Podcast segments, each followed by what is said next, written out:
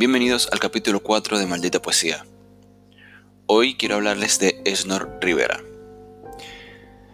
Antes de empezar, em, quiero seguir agradeciendo a los que me escriben por Instagram, arroba gaugabucho. Eh, siguen enviando eh, observaciones, eh, ideas, temas. gracias también a los que se toman el tiempo para simplemente decir que les gustó, para compartirlo. la verdad es que apenas van cuatro episodios, no soy el maestro de la regularidad, pero em, ha tenido muy buen alcance, muy buena aceptación, así que nada, gracias. Y bueno, este capítulo lo quise hacer sobre Snor Rivera, em, he estado leyendo últimamente muchos textos de él, em, me identifica, no por cómo escribe, quizás, eh, sí por la ciudad de donde es y lo que representa para mí. Eno Rivera fue un destacado poeta, periodista y profesor universitario venezolano. Nació específicamente en Maracaibo, en el estado Zulia, de donde soy yo también. Él nace el 12 de julio de 1928 y desde adolescencia, en su adolescencia en el Liceo Baral, eh, estuvo clases de, de soneto o fue quien le enseñó soneto el maestro Eduardo Matías Lozada. ¿sí? Voy a empezar leyendo uno de los poemas más famosos de, de Esno Rivera, que es Silvia.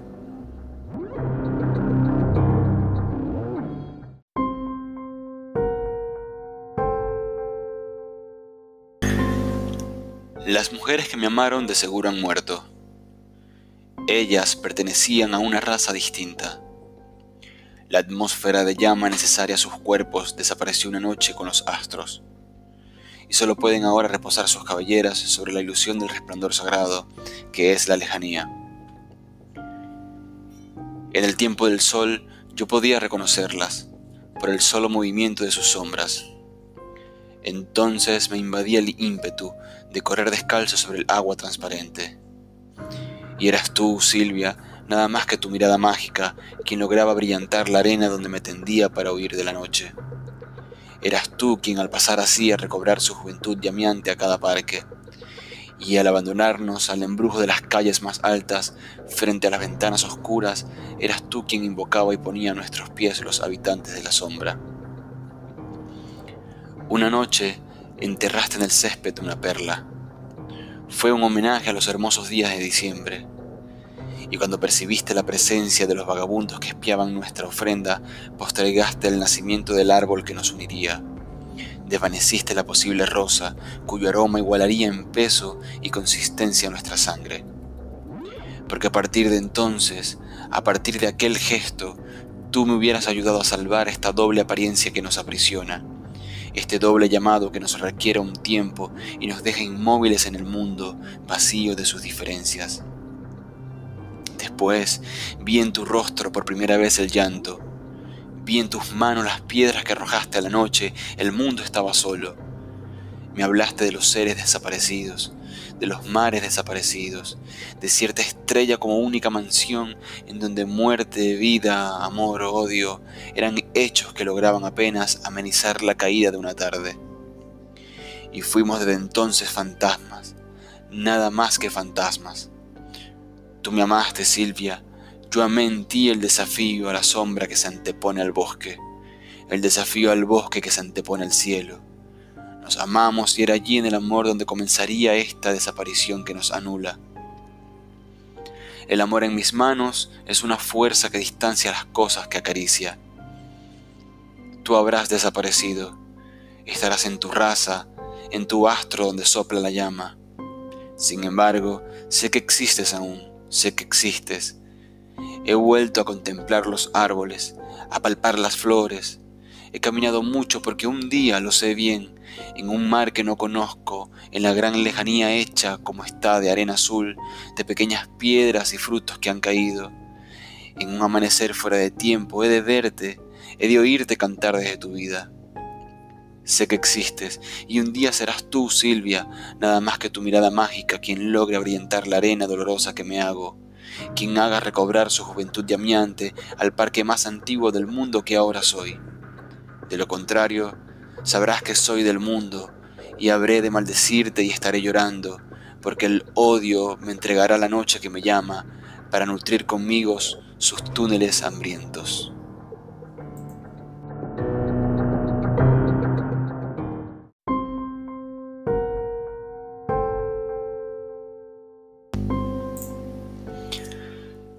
Licenciado en Letras por la Universidad del Zulia, donde fue destacado académico en el área de literatura española. En 1949, junto a Otto Rincón, inició viaje por tierra que los llevó a Colombia, Ecuador, Perú, Bolivia, Brasil y Argentina. En Chile se quedó hasta 1951 y allí inició estudios de filosofía y letras y una de las cosas más importantes fue que se relacionó con el grupo Mandrágora.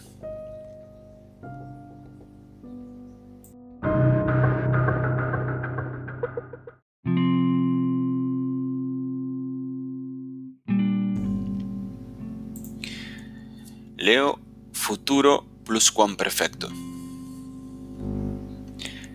El futuro no existe. Lo inventaron los gramáticos, que padecieron más hambres durante su permanencia por lo común muy larga bajo la superficie del mundo.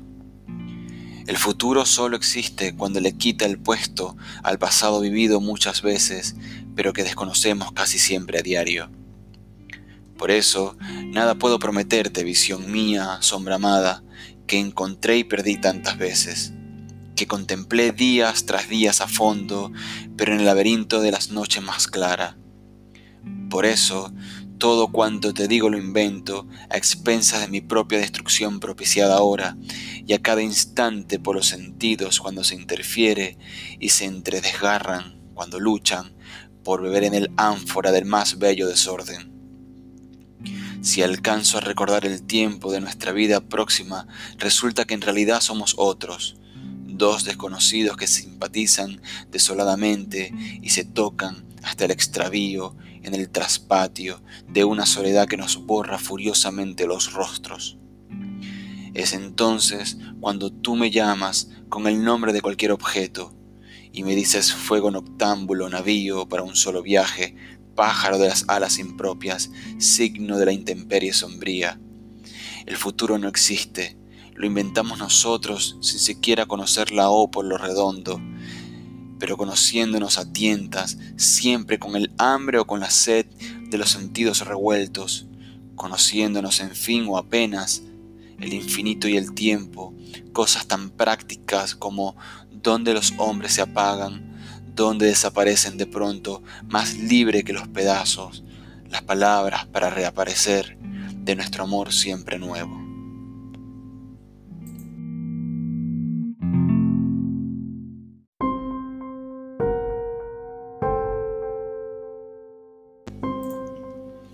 En 1953 visitó a Juan Sánchez Peláez en Bogotá y en su casa escribió el célebre poema Silvia.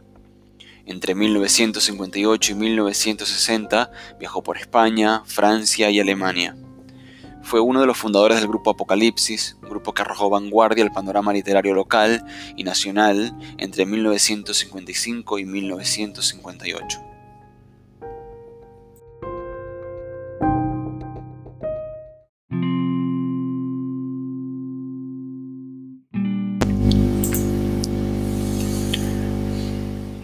Ahora leo, todo se llamará como tú te llamas.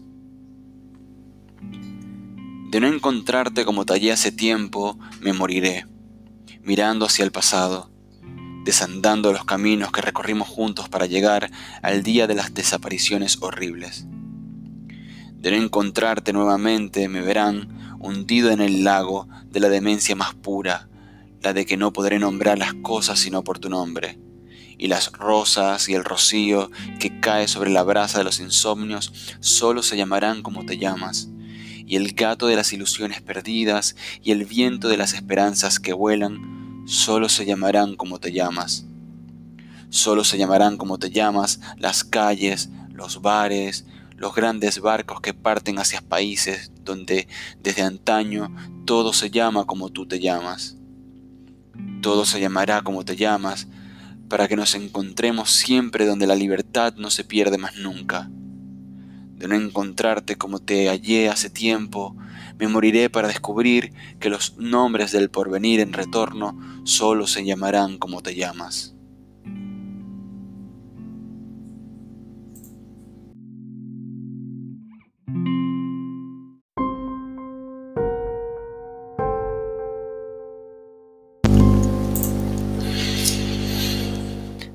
Ingresó en el diario Panorama en 1962 como secretario de redacción y fue subdirector entre 1965 y 1987, año en el que se retiró del periodismo tras obtener diversos reconocimientos, entre muchos otros el Premio Nacional de Poesía en el 79 y Premio Regional de Literatura Jesús Enrique Lozada en el 92. Fue merecedor de condecoraciones como la Orden Andrés Bello y la Orden Francisco de Miranda. Fue asiduo colaborador de Zona Franca, El Nacional, El Universal, La República, Revista Nacional de Cultura, Imagen y Puerta de Agua, entre otras publicaciones.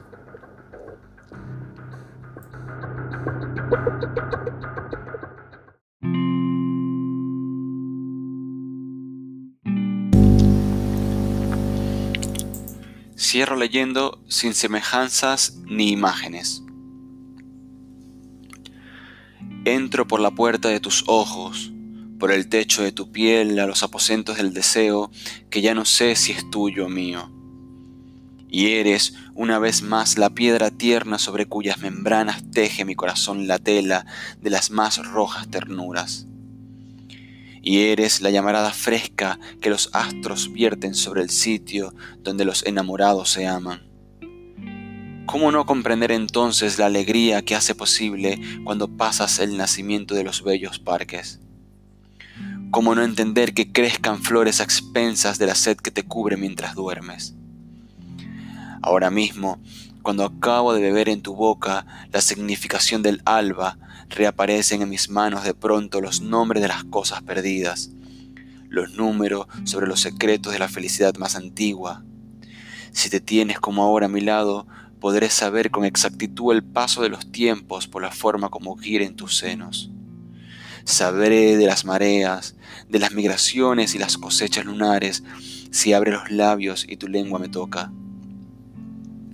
Dentro de tu boca, sin duda, comienza y muere y resucita una eternidad que no admite semejanzas ni imágenes.